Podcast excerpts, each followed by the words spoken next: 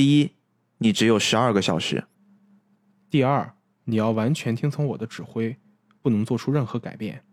第三，无论过去，不论将来。It didn't take too long to realize something has changed in the back of my mind. Your eyes, there ain't nowhere left to hide behind. I know 大家好，我是菠萝油子主播 B B，又到了我们每个月跟大家约定的聊国漫时间。今天我们选择了一部，应该是二零二一年口碑和制作的精度都非常非常不错的片子啊，《时光代理人》。非常巧，我们上次聊完了《玲珑》之后，在最后一集突然发现有一个预告。就是这个片子，当时我被那画风给骗了，我觉得，哎呀，怎么感觉又是一个那种青春偶像剧？后来一看，好多人都高度评价这个片子，我就决定跟斯派克去试试看。它确实青春，也足够偶像。你说是青春偶像剧，我觉得这个评价也没有错误，只是它可能是在青春偶像剧的外壳之下，讲了一个比较动人，或者也带有一些感伤的这么一个故事。哎，所以我问一下你，如果这种片子只是一个预告片，或者说你看到这样的一个海报设计，你会点进去看吗？嗯，有一说一，《时光代理人》这个片子，它虽然是国漫啊，但是仅仅看它海报制作和整个的预告，它其实更加接近日漫或者韩漫的风格。它可能不是我们传统意义上那种国漫，尤其是当我们真正去看这部片子，去听它一些音乐 O P E D，包括中间的一些配乐的时候，我们会发现。它其实非常偏时尚化和流行化，真的就是跟我们预想中的一些国漫完全是走两种路线的。哎，所以你觉得这部片子为什么会突然在今年受到了很多人的好评？特别是我看了看它的制作团队，哎，绘梦这个相信看国漫的人应该都不陌生。之前他们也确实出了非常多不错的作品，但是也很长一段时间成了大家口诛笔伐的一个国内顶尖。动画团队对，关于会梦有个梗吗？你永远可以暂时相信会梦。这个也是我觉得今天这部片子我们在聊的时候，我自己切身想说的一句话，就是哎，会梦让我又暂时相信他了。对，先不谈会梦，我们就单说这部片子。呃，时光代理人非常好的一点就是，我个人眼里它属于非常非常典型的那种优质片子，它没有哪方面特别特别出彩，它没有到达我们最终所谓神作那个程度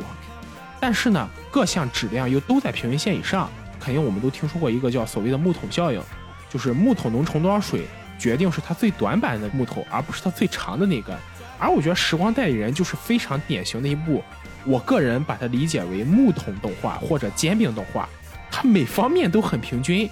音乐很棒，剪辑很棒，原画很棒，剧情啦、人设啦，包括它一些细节的设定上都很精彩。虽然没有特别出彩的，但它都在平均线以上。这样一部作品，可能就是很多人对它评价很高的原因之一。再加上我一点个人理解吧，所谓的神作是挑人的。一部作品在我的眼里是神作，可能到了逼哥你的眼里未必就是神作。但是像《时光代理人》这种作品，就会让大多数人觉着它都很优秀，而能做到这一点，其实就已经非常不容易了。嗯，所以这就是我个人理解为什么突然他的口碑会非常好，或者很多人都很认可，这就是一个关键。刚才你说到木桶原理啊，其实很早很早之前，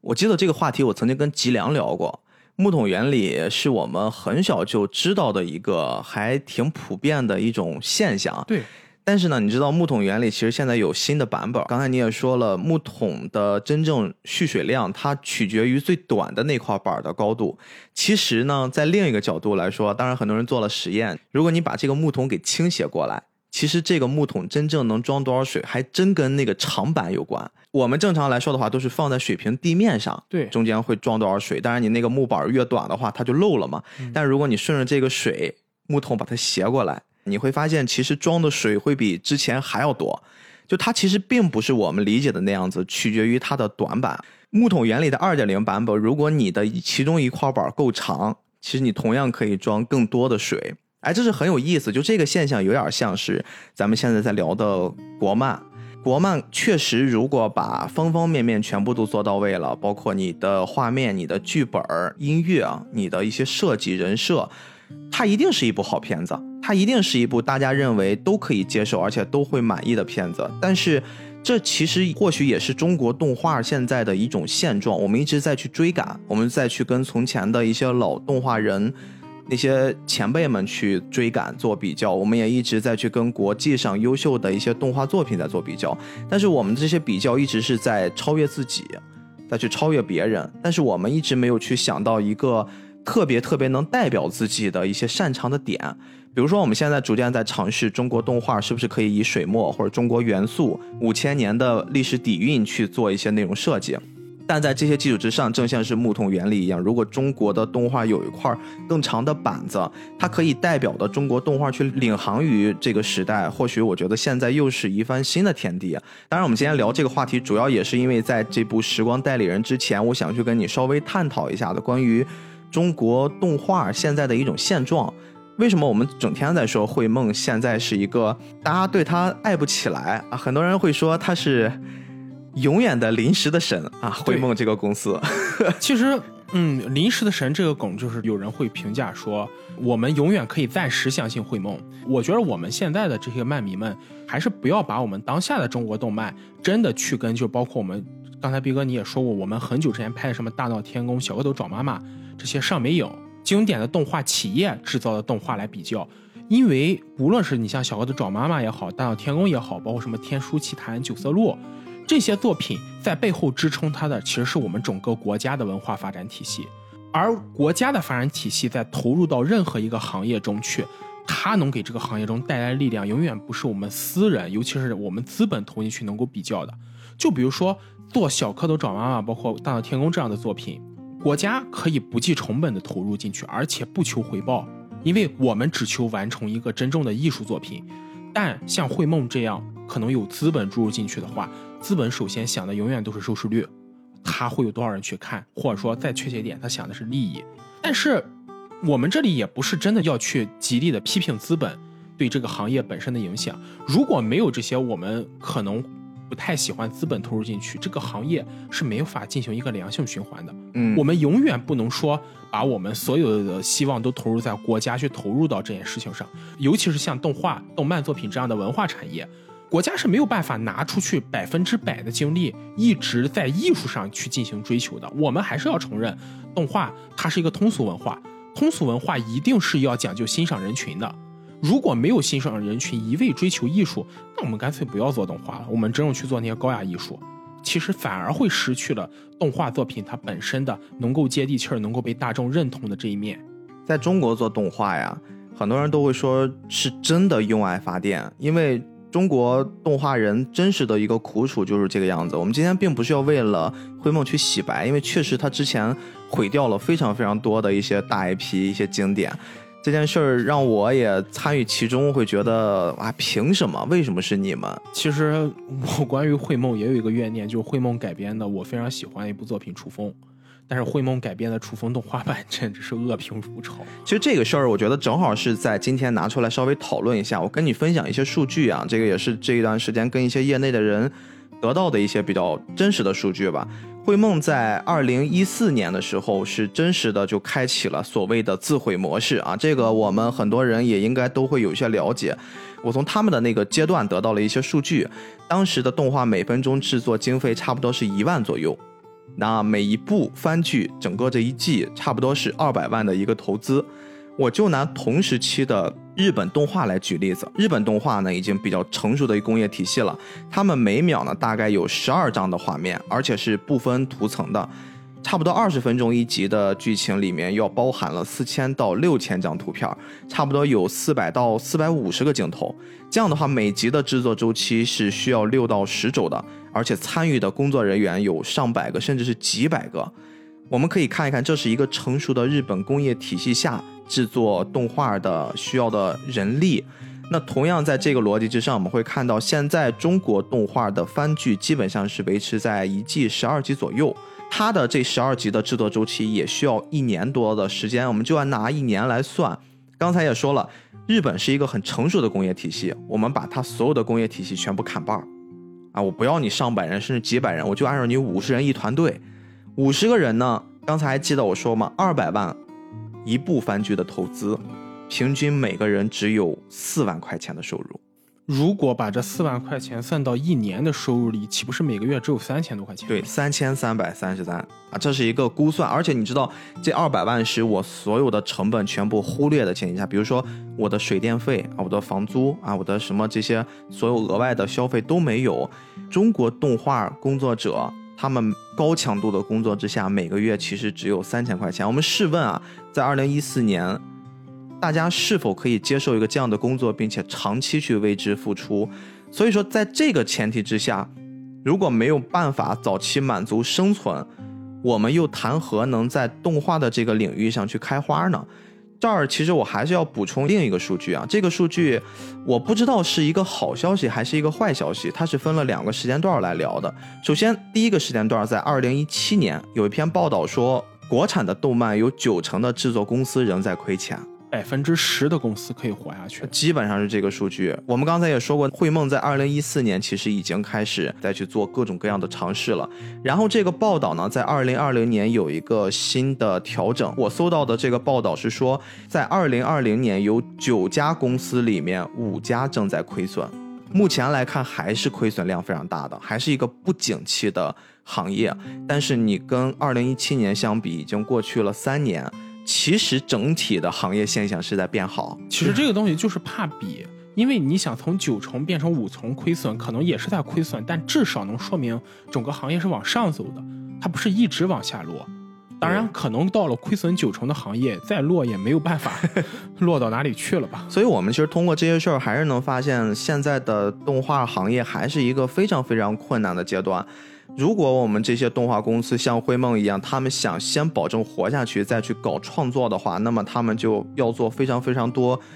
不由自己的方式。那就比如咱们早期说的，灰梦在毁了很多经典，这些经典的前提其实更多的是资本或者平台方，他们希望能以这种和成熟的成规模体系化的动画公司做强强联合，我们快速产出内容。因为在那个阶段对他们来说，这些 IP 会有更强的影响力、号召力，我可以做天然的这种营销。啊，这些营销本身所转化的就是我们现在平台和投资方最喜欢的数据。其实逼哥，你说到这一点，我联想起之前看到一个故事，香港有个导演叫王晶，斌哥你肯定知道，这个王晶向来以拍烂片为生，嗯被评论界各种骂。但是有一次，王晶接受一个采访，这个记者问王晶说：“你为什么总拍烂片呀？”王晶就回答这个记者说道：“我拍的是烂片，但我的烂片票房都不错，而且从我的这个团队里走出来的很多人，后来都去拍了文艺片，拍了那些精品电影。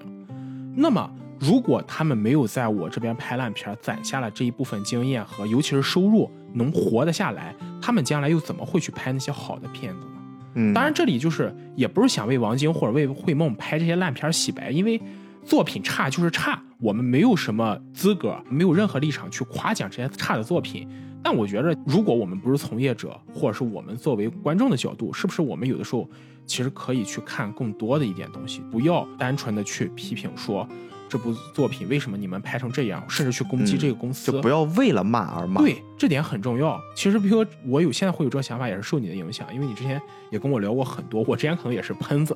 我们可以去评价这个作品不好，这个片子很差，没有关系。但我觉得我们还是不要上升到去攻击这家公司。这个的前提嗯是在哪儿呢？就是如果这家公司持续的只输出差片子，它只为了资本或者只为了盈利啊，能让这个公司赚得更多的这个目的去做内容的话，那我觉得这跟我们看动画的初心是违背的。但是，就像是今年我看到了《时光代理人》，还有包括这些年，其实绘梦也不断的在出一些还不错的片子，而且你会看到这些片子更多的是像李导自己亲自参与剧本创作，参与整个动画的导。我们会看到，真正他们在对待他们喜欢的原创，他们真正想做好的内容的时候，绘梦这个公司还是会给我们带来惊喜啊。虽然是永远的临时的神，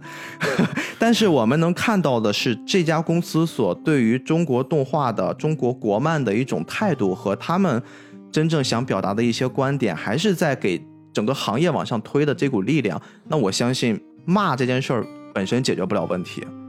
只会喷是解决不了任何问题的。没错。不过这里还是得说一句啊，果然还是主观能动性。你看，当慧梦自己的剧本原创的时候，作品就很棒；改编别人的时候，我们也不知道该怎么说。因为可能在改编的时候，他们更多的是身不由己，改编更多像这种 IP 是跟资本去合作。我们会看到，在一七年还是一八年的时候，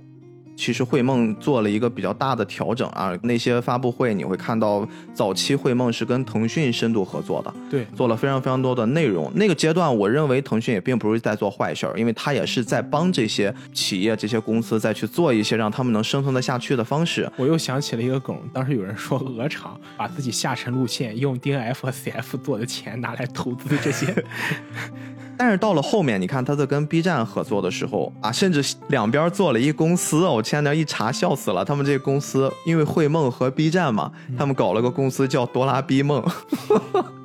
就这个公司特别可爱。但是咱甭管怎么说啊，整个这个公司所能呈现出来的，我们现在看到的这些内容还真的不错，而且整个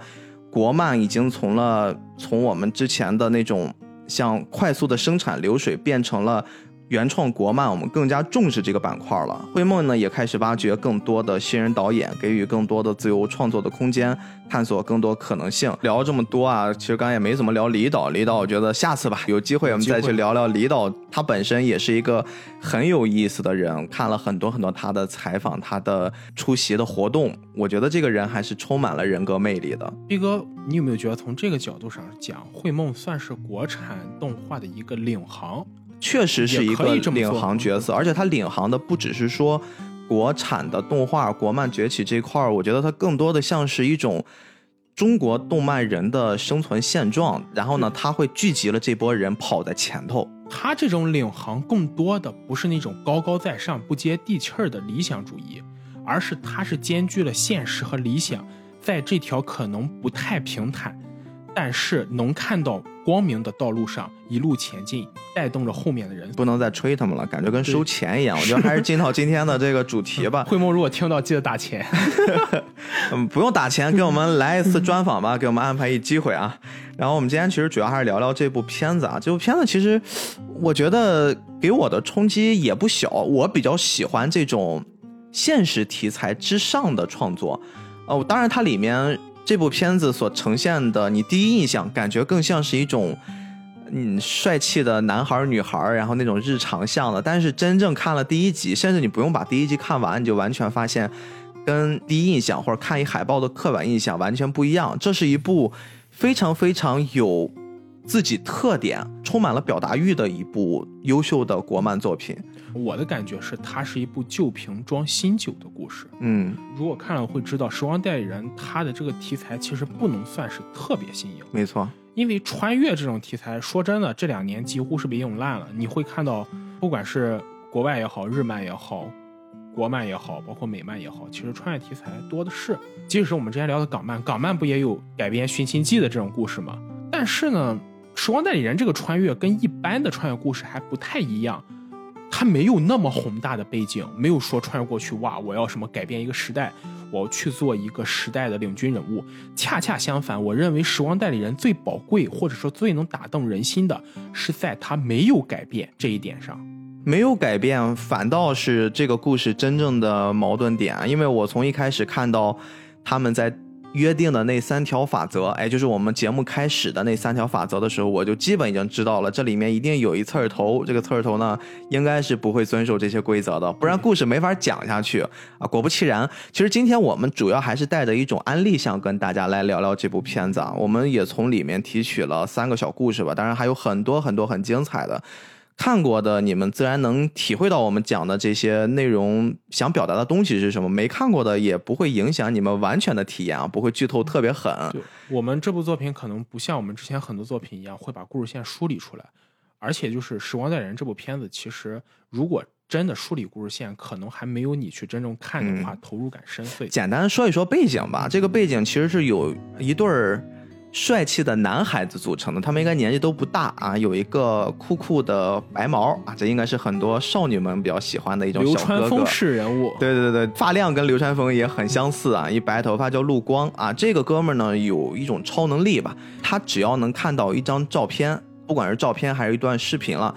他能像一个全知视角一样，能看到在这个照片十二个小时里面发生的事情。哎，他是有这样的一种超能力。然后呢，他有一搭档，这搭档呢叫程小时，是一个性格还蛮火爆的。这两个组合也很像是我们常说的没头脑和不高兴，就就这样的一种设定。程小时就是一个挺外向的、挺乐观的这么一小孩儿。不是很会遵守规则的人。没错，他的超能力是什么呢？就当他跟陆光合作的时候，可以穿梭到照片里面某一个时代，可以附着到一个人身上，也可以自己的形态在里面去经历当时的那个时间段发生的事儿。当然，他们也遵循我们那规则，不能去改变人家原来的。本宇宙的时间线啊，你不能做太多的调整，甚至你不能让别人发现自己，这是一个大原则，不然整个时间线都会被改变。这个梗也是我们比较常见的，可能很多看科幻小说朋友都熟知的一个叫外祖父或者外祖母悖论。嗯，就讲的是，如果你是穿越者，穿越到了你外祖父和外祖母的时代，你杀死你的外祖父和外祖母，那么你自己就不会存在，因为时间线是连通的嘛。既然你没有存在，你又是怎么杀掉你的外祖父外祖母的呢？就是一个悖论嘛，一个悖论故事。所以说，这可能也是这个故事本身设定的，说我们不能改变历史的根本原因。但是谁都知道，设定出来规则就是让你破坏的，这才是故事的。本身的乐趣所在，没错。那这两个小 CP 啊，其实没有 CP 了，就是很多人会喜欢就这种双男主的设定，大家都喜欢炒一炒他们。但至少我觉得在这个故事里，他们是没有多少 CP 感。我的天呐，在网上这个片子还没有播完的时候，他们的同人，他们各种奇奇怪怪的 CP 全出来了，有点像《盗墓笔记》的那个。张起灵和就是这种 CP，现在在中国二次元圈子里面形成了一种独特的文化，我也不太好点评，但是我就是不太明白，我总觉得男孩子之间确实可以出现那种很纯粹的友谊的，为什么一定要用，哎，就是 那种感觉会出来。不管是男孩子还是女孩子也好，同性之间更多的其实恰恰是这种很纯粹的友谊。嗯。但是，嗯，行吧，他们愿意 CP 就 CP 吧，还是得说他们愿意怎么着，不妨碍我们接着聊。对对对，有一个大的背景就是两个人其实共同经营了一家照相馆儿啊，他们表面上是在做照相馆，在做这个洗照片这么一工作，其实就是经常会处理一些特殊人群的特殊需要，他们可能会在某一些时间段遇到了一些困难，拿着照片过来，能不能帮我去实现一些心愿，或者说做一些调整？当然，所有的东西都是需要建立在他们前面的那三。三条法则之上的这个照相馆呢，他们是租的，哎，租的是谁呢？房东的女儿就是这里面的一女主角，叫乔玲，很多人会喜欢叫她九九，我也不知道为什么，神婆，神婆，这么一小姑娘。但是有一说一，乔玲这个角色存在感其实。也没有那么强，他最终的存在感就化成了最后一集发了一刀片儿啊！这个我不太建议大家这么快就听到这儿，你们可以自己去感受。但是这个小姑娘还是很可爱的一性格，她对外更像是说我是一个代理人，或者说你们要接活就来找我，就这么一个角色。我们其实今天呢，主要就跟大家去讲三个故事啊，其中两个是单元剧，然后一个呢是整个这一季的一小主线儿，我们都用一种更。体验派的角度来跟大家去讲一讲，我相信大家听完了之后会明白我们为什么会喜欢这个故事。我们先从第一个故事来说啊，就有一天有一个中年男人啊来找到了他们，希望呢能让他们去给过去的几个人带个话。按理说呀，这种逻辑上已经改变了时间线了。对，就你不能去把现在的一种想法跟过去去做结合。但是这活儿呢，陆光接了，他为什么会接呢？因为它除了在那三大法则里面，还有一个原则：如果在重大的时间节点上不会做出改变，那这么这个问题我们在一定程度上是可以去做一些优化，或者说一些破格的。那为什么是重大时间节点不能改变吗？随着我们这个故事的深入，大家会知道啊，整个这个片子这一套系列的动画被大家亲切的称为叫“时光刀片人”，就经常发刀片。李导这刀片应该最近收了不少。对，这个故事呢，也是由这一个小开头才引起的。那他们接下了这个活儿之后呢，他们就回到了这过去。委托人其实一共给三个人带了三句话，分别是他的。好哥们儿，然后呢，好哥们儿的妹妹，也就是他暗恋的一小女孩，以及他的母亲，想给这三个人各自带一句话。他说这是他的一种遗憾。一开始观众视角之下，大家都不明白，哎，为什么要带三句话呢？穿越时空回去了，首先出来的一个场景就是一场激烈的篮球赛，这种激烈的。篮球现场甚至让我一度想起了黑子的篮球，就有点魔幻。黑子的篮球那是真魔幻。因为程小时他是作为穿越者的这样的一个身份穿越过去的，他附着到了一个替补的小男孩身上，也就是我们这个委托人年轻的自己，一个小眼镜，文质彬彬的，很柔弱。作为一个替补在下面呢，看着这场篮球赛，这场篮球赛其实还蛮重要的，而且在真正的历史上，他们是输掉了这场篮球赛的。对，后来我们会知道，对男主意义是在于，他认为如果他们赢掉了这场篮球赛，那么他们一直很喜欢的这个运动场就可以保留住，他们之后会接着过来打篮球。嗯，相当于是我们要通过一场比赛来决定这个篮球场的保留权。但其实有一说一。陆光认为重要的节点是那些可能关乎到很多人命运的时刻，但一个篮球场拆不拆，其实它并不是那种所谓特别重要。其实一开始的原则是这些都不行，因为在陆光的逻辑之下，这场比赛你必须要输。但是可能也是因为陈小石的一些举动，导致了就这场比赛他们的一个重要主力受伤了，陈小石不得不上场。在现实中的陈小石其实是一个运动健将，打篮球特别好。他受不了在自己的最喜欢的运动之上，自己还要装成一副我不擅长的样子。打假球，哎，这个时候他就发挥非常出色，让大家都吓了一跳。而且歪打正着的呢，他赢下了这场比赛，相当于是说他改变了历史。历史上的这场比赛原来是输掉的，但是好是好在，因为重大的时间节点上，只要不改变，那么他改变了这场比赛的结果，其实不会有太大的影响。这也算是一个小小的。伏笔，这个剧情中有一个细节我印象蛮深刻的，就程小石本人附身的这个委托人，程小石附身之后，他就像开了挂一样，就一路打过去。但到最后他决定要投篮的时候，斌哥你还记得那一幕？他一直在闪过陆光跟他说的话，他想让你不要改变历史。所以这个时候程小石选择了一件事，他没有去投那个他必然有可能赢下的球，而是把这个球传给了他的队友，也就是活在这个时代的人。在程小石眼里，他可能在那个细节上，他真正想做的是让活在当下的人去决定他的命运，而不是我个人作为一个穿越者来决定他们的命运。这样对他们来说也是一种不公平，因为人的命运永远是掌握在自己手中。我觉得这个细节刻画的其实非常好，也很能诠释出程小石这个人的性格。他是一个特别特别感性的人，他会因为自己的一些。童年的经历变得非常能够体会到别人的感情，这就是所谓的共情感嘛。也正因为这点，所以程小石在许多事情上，他可能会下意识的用自己的方式去代替别人做决定，去帮助别人获得一个更加适合他的道路，会去让别人踏上一个更加好的命运。但是在这一刻，他选择了真正将这个权利交给当下的人。他没有再去做一个好像是类似于我开上帝视角，我全是全能，站在一个高高在上的角度去影响你的人生。嗯，所以我觉得这个细节其实是刻画的蛮精彩的，既把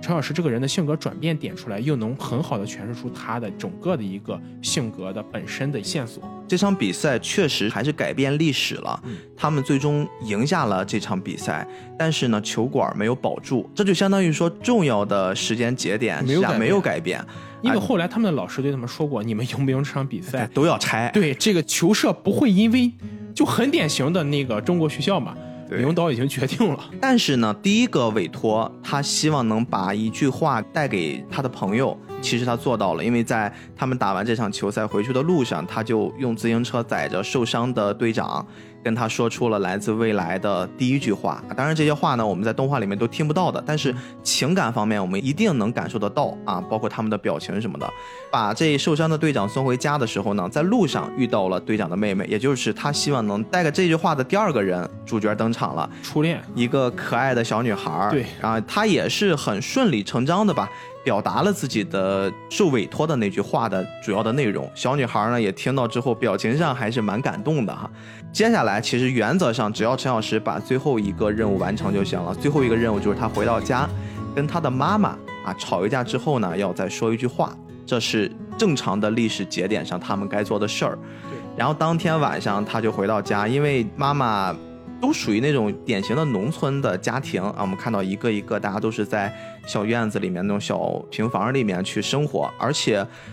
看起来应该是在四川的一个地区，因为大家在里面讲的都是四川的方言，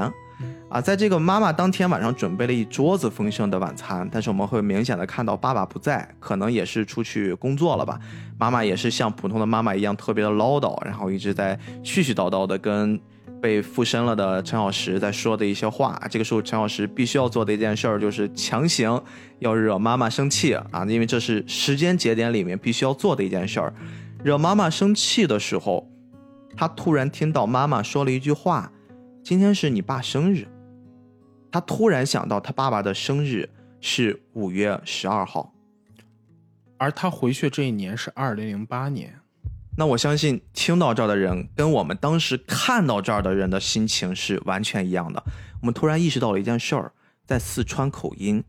二零零八年的五月十二号，就是这一刻，你知道吗？当时看到这儿，我突然就觉得这个刀片儿，这简直不是给一个人发的，这简直是要给所有人发。而且我也突然理解到了为什么陆光要接这个活儿，为什么在。重要节点不改变的前提之下，我带一句话，哪怕破坏了一些时间节点，破坏了一些原来的历史都没有关系。突然一下子就全明白了。因为这个日子不仅是对动漫作品中的他们，对现实中的我们来说，甚至对现实中的所有中国人来说，都是一个没有办法忘却的记忆。没错，汶川地震。对。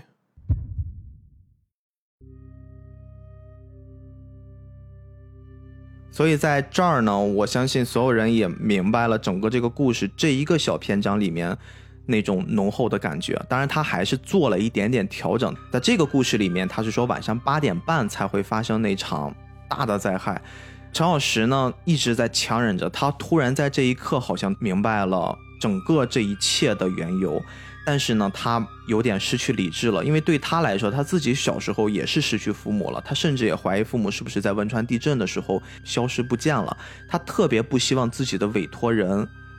哪怕仅仅只有这半天的时间接触的这些人，他的好哥们儿、喜欢的女孩子，包括这个母亲，因为这场灾难会出现问题。他就急急忙忙的不顾陆光的劝阻，骑着车子冲了出去。他说：“你们今天晚上赶快搬出去，因为这儿马上就要发生地震了。”他相当于是剧透了。其实这个细节我看过，有人评论会把这个细节跟新海诚导演《你的名字》上面那个宫水三叶被附身成了宫水三叶的男主角做一系列事情相比较。在我个人眼里，这个细节要远远比《你的名字》里。宫水三叶告知全村的人彗星会撞击这里的那个细节更加动人。国产作品中很少你会看到一部作品里会有宿命感，就是这种不可抗力。因为很多故事它塑造的本身可能都是事在人为，因为人改变了这个故事。但像汶川地震这种事情是一个不可抗力大自然的灾害，这种宿命感非常强烈的宿命感和这种你明知道这些人一定会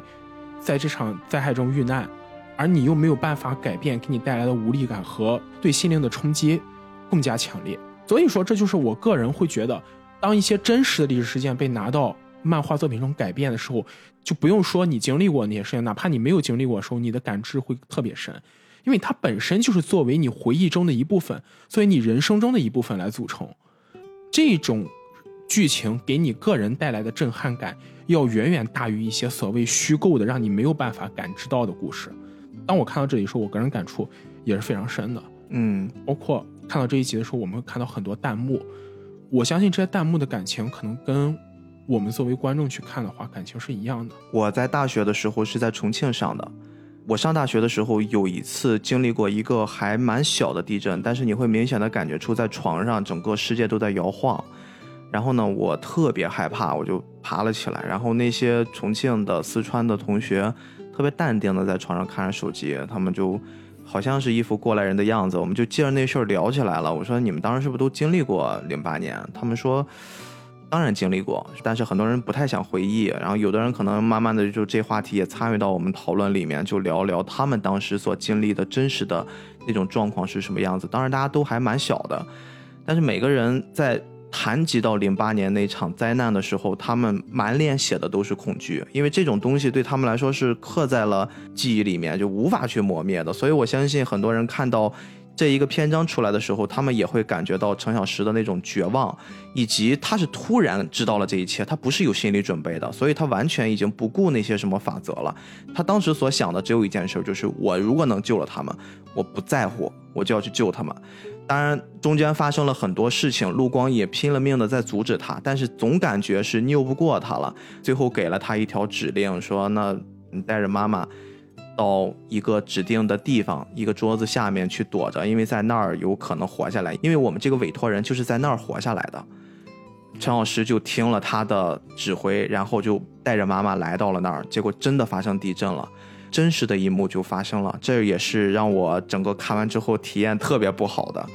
我们会发现，时间没有变，历史也没有变。所有一切的结果也都没有变，他的母亲还是被倒下的天花板给砸死了，而且母亲是整个人压在了程小石的身上，用生命来保护了他。真实的历史也是这个样子，因为在他们的那个阶段，正是母亲在他的以牺牲自己的前提之下，让我们这个委托人活到了现在，也是他真正想去带到那句话的主要原因。就这个故事，整个我相信，如果你们有时间去看，会比我们讲的精彩的多。但是，仅仅只是只言片语，你们也能感受到整个这些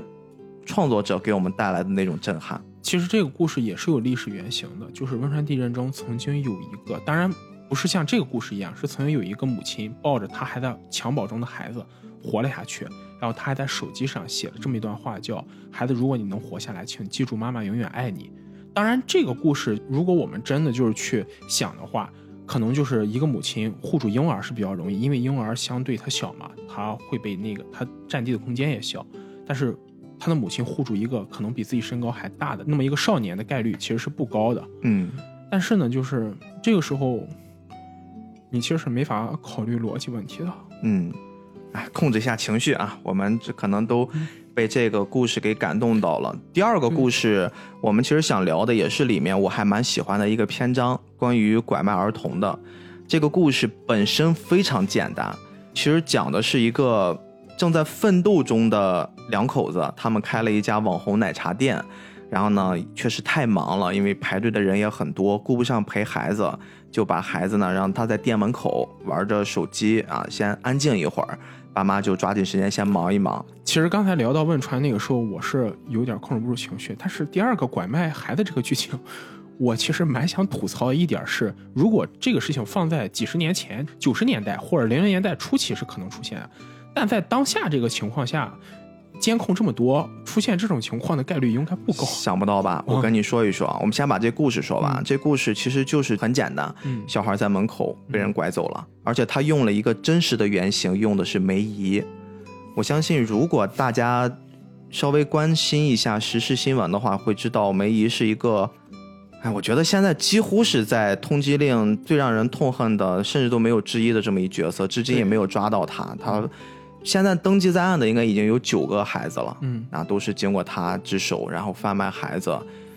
他用了这样的一个原型，甚至是整个在这个角色的描绘之上都用的是真实的，就是我们在网上能看到的梅姨的那画像。然后我我这儿之所以想笑，是因为他在故事里面通过漫画人的一种气节讽刺了一下他，其中搜出了他的身份证叫梅皮燕。我觉得干得很漂亮，我觉得这是一个动画人该做的事儿。对，确实让我们看到这儿解了口气。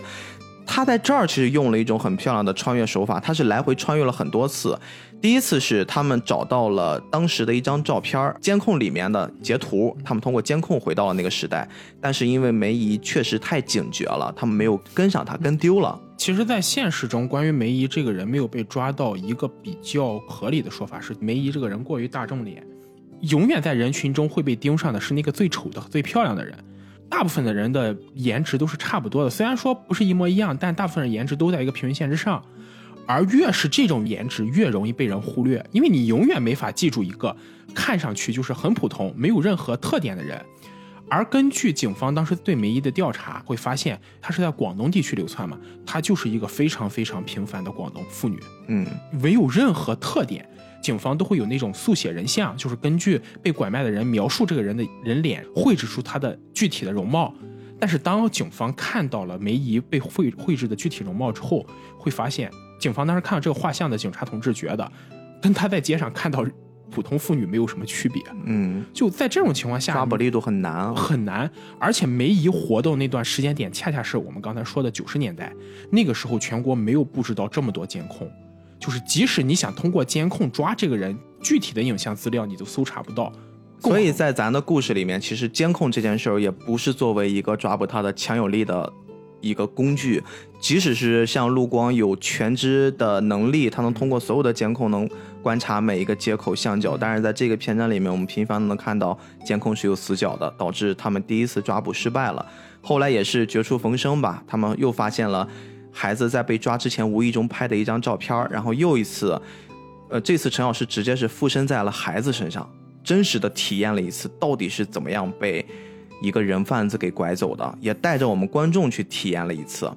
这次体验呢特别神奇，他真的就只用了一颗像糖一样的东西啊，然后上面附着了一些像迷魂药，程小石当场就被迷晕了，然后就一直被带走，带走离开了他们这个城市很远。当他再醒来的时候，他发现梅姨已经躺在那儿休息，然后他就用自己的方式去调查了他的身份，知道了。他的一些重要的线索，在这个部分的时候，我心脏骤停了一下，因为我看到梅姨像描写恐怖片一样，对于一个孩子所施加的那种威慑力。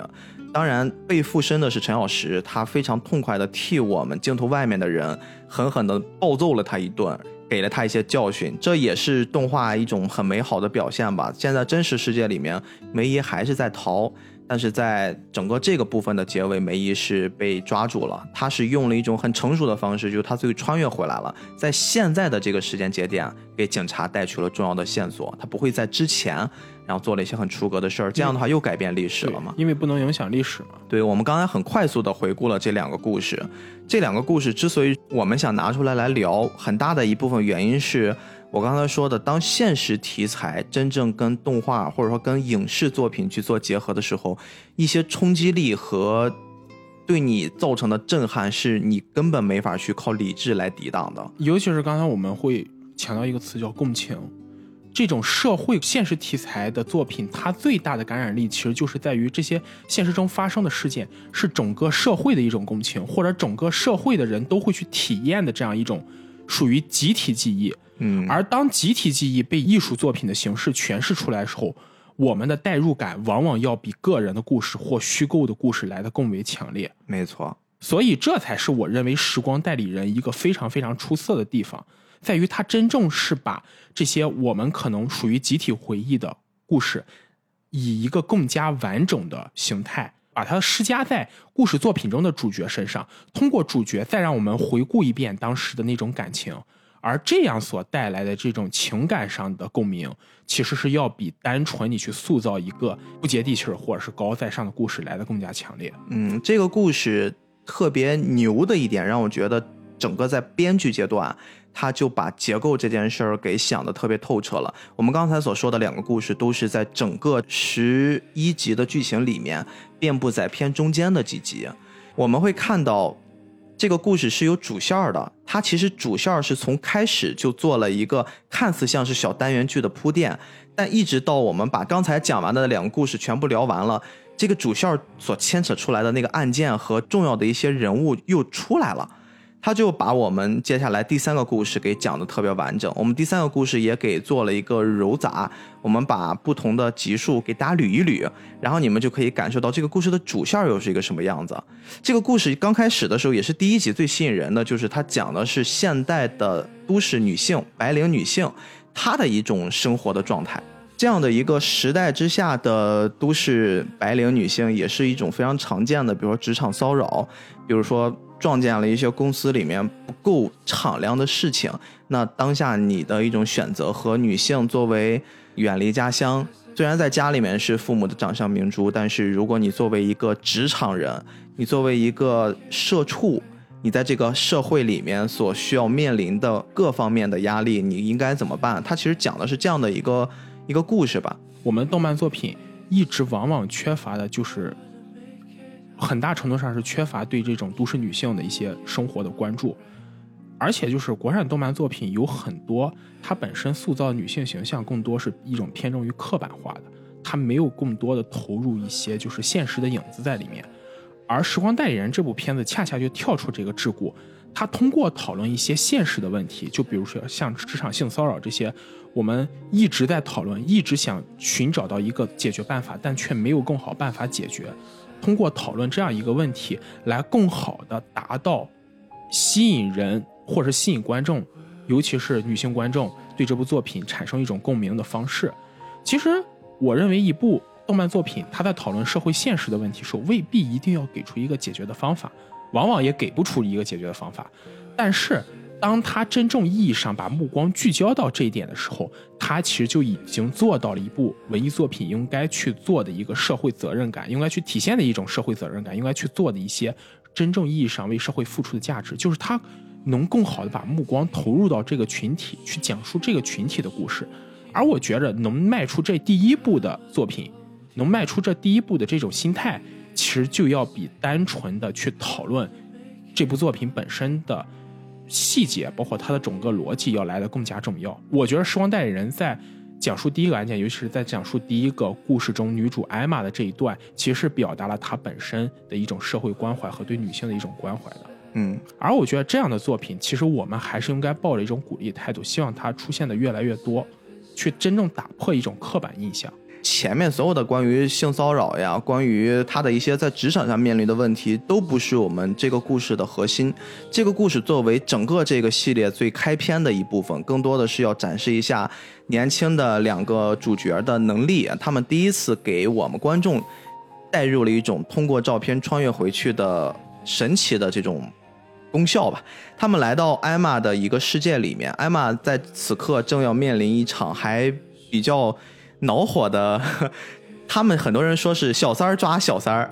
其实没有那么复杂，更多的就是他的上司其实对于我们这个女主艾玛有一些在职场方面的不太好的对待。艾玛呢，这个时候奋起反抗，她加入了一个人性最脆弱的部分，就是远离他乡的艾玛的父母。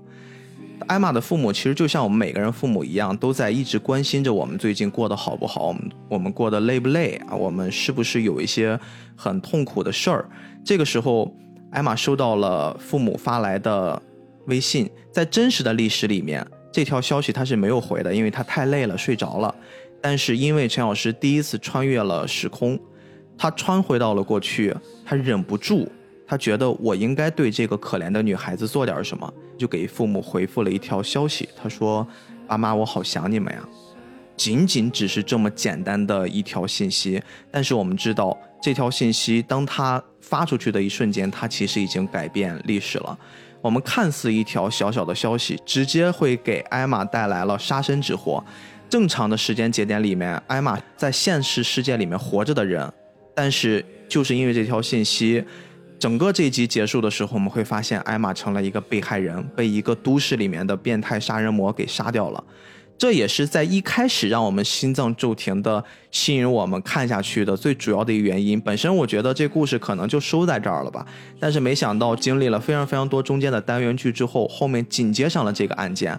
艾玛被杀害的这件事儿牵扯出来了一个连续杀人的事件。这个连续杀人的事件经过。程小石和陆光的合作，他们发现是有一个富二代在背后，好像在操控这一切。这富二代还正是艾玛之前公司老板的孩子，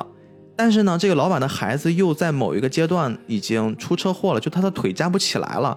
逻辑上他是没法翻案的。这个时候，观众应该会跟我一样，哎，我们就所有人都会想，这是怎么回事啊？是不是装的呀？是不是装的呀？对啊，这个时候呢，突然出现了很诡异的一幕。程小石附身在普通人身上，他的瞳孔会变成金色，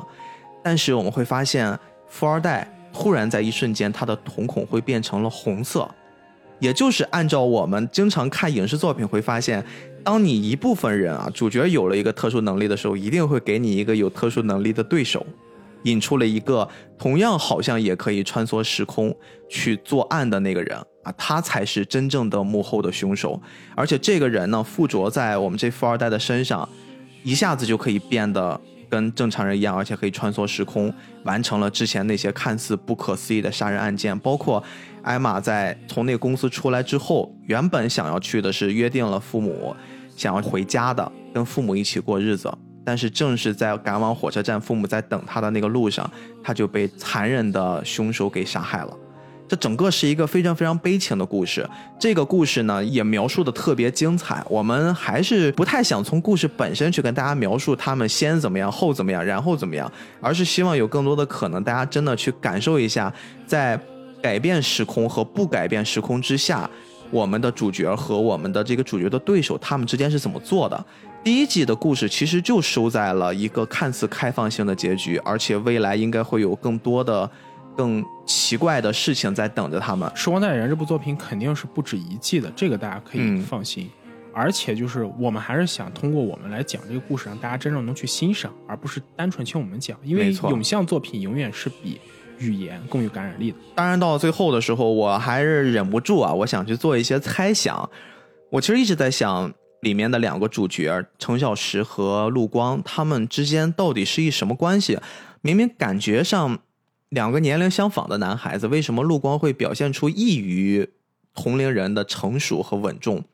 之前记得有跟你聊过一件事儿，我在看一些动漫作品的时候，其实特别喜欢研究他的 OP 还有 E ED。对，玲珑那期你就提过，就这件事儿，我同样放到这个片子里面，这是我特别想跟你去聊的。我会发现，在整个我观看的时候呀，这个片子的 OP 和 ED 特别特别受大家欢迎。对它的 OP 是用一种特别时尚的元素，里面是用了几个主角他们在跳手指舞。其实我刚好之前跳过 popping，哎，我对这个还有一些了解。其实这个呈现的最早的一种玩法是叫 kintak。kintak 呢是一种很像是埃及我们看到壁画上的一种法老他们在跳舞一样，用自己的手关节摆成了各种九十度的直角，有点招魂的意思。不是不是，没有没有那么，其实就是你看的现在这个，不是嗯，它就是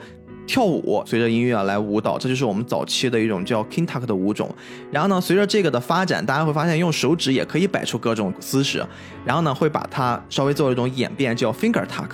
然后呢，再慢慢的会流行到现在咱们看的这个 OP 上的样子。因为他这个样子是一个叫 Fingo 的老师，他真正在跳的，然后整个这个动作团队根据录像，根据他们表现的 freestyle 的一些动作，然后拓展出了我们现在看到的 OP 的整个那很华丽的画面。它是一种全新的风格类型，叫 Tutting。就这个 Tutting 其实是一种专门的舞种啊，在很多的街舞领域里面，很多人会玩这个招数。所以开头我们看到的更像是一种全新的街舞形态。然后再到了结尾的时候，我们在 ED，啊很多人说这个 ED 特别神，就是总是会在一些关键的节点上，很恐怖的或者很悬疑的部分，突然响起了这个音乐。然后呢，是一首很精彩的说唱，是由范卡老师在演唱的。我们会看到头是街舞，尾是说唱，整个的这种流行元素，以及我们整个在看这个动画片的时候，开始你也说过，被他的人设吸引，感觉更像是一种韩国对那种设计，很像是韩范作品。因为这个片子，我还专门去查了查，他的原画设计、角色设计是一个很著名的韩国插画家，叫 Implik，他来做的设计。所以整个我们看到一些人物角色设定非常的韩范儿，结合他的这种很时尚的音乐元素、OP 设计，包括整个剧情里面的音乐的铺垫，所呈现出来的这部。优秀的作品让我们感觉充满了年轻、时尚、朝气，就像是一种我们最先说的灰梦想给大家传达的，我们真正自己在做原创的时候，我们想做的一种呈现是这个样子。只不过我就现在有点觉得差一口气儿就在哪儿呢？我特别清楚现在国漫的现状，大家都是在亏本赚吆喝，大家都是在能想做好东西，但是同时还要保住各种成本。各种担负这种压力，其实周边是做国漫的一种非常非常好的选择。但是你知道，即使是这么一部很好的片子，它原则上来说应该做非常非常多新的潮流的周边，对很容易吸引人。但是在 B 站上，我能看到的也只有一个亚克力板儿、一把雨伞，还有一个鼠标垫儿，你没有手办吗？就仅此而已，没有。连手办都没有。所以我觉得这个挺可惜的。本身这是一部非常非常潮流的一部，很吸引年轻人去喜欢看的，而且深度也有，内涵也有，表达的立意也很中国。就是我希望他们能越来越好。我所希望的就是这种手办，我相信大家会支持他们，就是想能看到他们长期的继续去输出内容。其实刚才毕哥你谈到很中国这点，我还是想重复一下我的一个观点：我们国漫的作品真的不一定要停留在那些什么所谓的武侠、仙侠、哎这些没错非常非常中国风的元素上。我们要去讲中国的故事，我们活在当下，我们完全可以借助其他好的，甚至是国际的艺术表现形式。就像这部作品中，用一个韩国的画师，他甚至也有很多日漫的元素，把日漫和韩漫元素融入到我们自己的作品中，去讲一个我们当下社会的故事，这样不好吗？这样也可以很成功，也可以引起很多人的共鸣，也可以很中国。也可以非常非常中国。因为你看这部故事里讲的汶川地震时中国人的那种亲情，然后还有拐卖儿童这个故事也是中国社会现实，包括合伙创业，合伙创业这些故事其实都是中国人的故事。我们为什么不能用一个更加潮流、更加新颖，也会让更多人眼前一亮的方式去诠释我们自己的故事呢？真的，我们不需要再一直停留在过去，一直去讲什么所谓的仙侠、武侠这些故事。这些故事不是不好，但是我们也需要变一变，我们也需要在当下这个时代去寻找到我们自己的道路，真正可以跟未来接轨。嗯，我们需要睁开眼睛去看着未来，向前看，而不是永远的一味向后跑，这才是我们真正需要的。而这也是我认为《时光代理人》这部作品真正意义上一个非常非常重要的，会对我们未来动画创作产生一个启迪的关键点。嗯，就是我们要学着借鉴别人好的元素，去讲述我们自己的故事，而讲述我们自己故事这件事，才是真正意义上的中国动漫。嗯，那刚才我们也说了，在片头里面会有一些我自己的猜想，我会看到片头里面很多很多的小设计，我突然有了一种想法，就是关于这个成熟的陆光，超乎年龄的陆光，有没有可能它就是来自未来的程小时？只有这样子，我才可以解释为什么陆光会在刚开始的时候给陈老师做了那么那么多的规则，而且一直在引导他你应该怎么样，你不要改变时间，因为他所改变的时间很有可能决定了未来的陈小时，或者说就这个陆光会不会存在。当然，这是我的一种猜想。然后这个猜想呢，只是之前停留在一种我满足自己的幻想的基结果你也础之上。看到同行也有这么说的，不是，而是我从 OP 的歌词里面，因为它的 OP 是一首英文歌，然后呢，我就把这英文歌稍微做了一个汉化，我提取了几个歌词，我跟你来读一读，你感受一下，或许这个真的是我们对于第二季的很多的期待，也是我自己猜想的一种小小的印证。没过多久就醒悟了，脑海中有些东西改变了，时光不再像过往一样飞逝，闪光灯将曾经的一切定格。要是那时我做出了正确的选择，被我推回的每一分钟，倒回的每个存在，总有些秘密还深藏在你的脑海里。所有心痛与微笑从未淡去，我知道最后的时刻你会在我身旁，从时间的深处回来。响了十秒的电话没有接，只需要在烟火下闭着眼，让周围霓虹灯光退后些，星空下才能看清你的脸，像将要坠地的玻璃酒杯默念着分钟里漂浮。我快就能够回到从前，在这边的广场死死咬住。就像变的机会还弥漫在我小屋子里，这若干年过去了，我是否还能做我自己？I got lost in the street that I'm living in, or maybe I should just quit overthinking. 无意识看了看我的右手。那落叶掠过了我的胸口，没来得及收藏着天后，我目光怎么又被偷走？You should really stop thinking about it, stop thinking about it, stop stop thinking about it, while your mind overclouded。脱离现实的梦境化为气泡，失重的我需要怎样才能自保？So stop thinking about it, stop thinking about it, stop stop thinking about it, while your mind overclouded。在这时间的缝隙思考，我明白多少烦恼都是庸人自扰。Yeah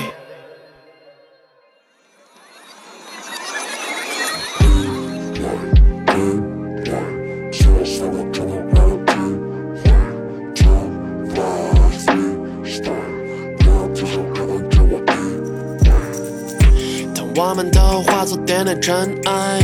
或是白纸上的一二三号数字，踌躇不前站在命运的门外，思索是怎样存在的物质，记录着在那时间轴尽头的故事，刻在我墓志铭。一眨眼刹那间传播到无止境。No one steps in the same river twice，你的一切都被那时间之眼默默的注视。Yeah，我不知道，只是觉得很吵，手把跟不上的世界，心思纷扰。Yeah，我不知道，Man I'm sure now all I know is that I should really uh uh。Stop thinking about it, stop thinking about it, stop, stop thinking about it while your mind overclouded? overclouded。脱离现实的梦境化为气泡，失重的我需要怎样才能自保？So stop thinking about it, stop thinking about it, stop, stop thinking about it while your mind overclouded? overclouded。在这时间的缝隙停止思考，我明白多少烦恼都是庸人自扰。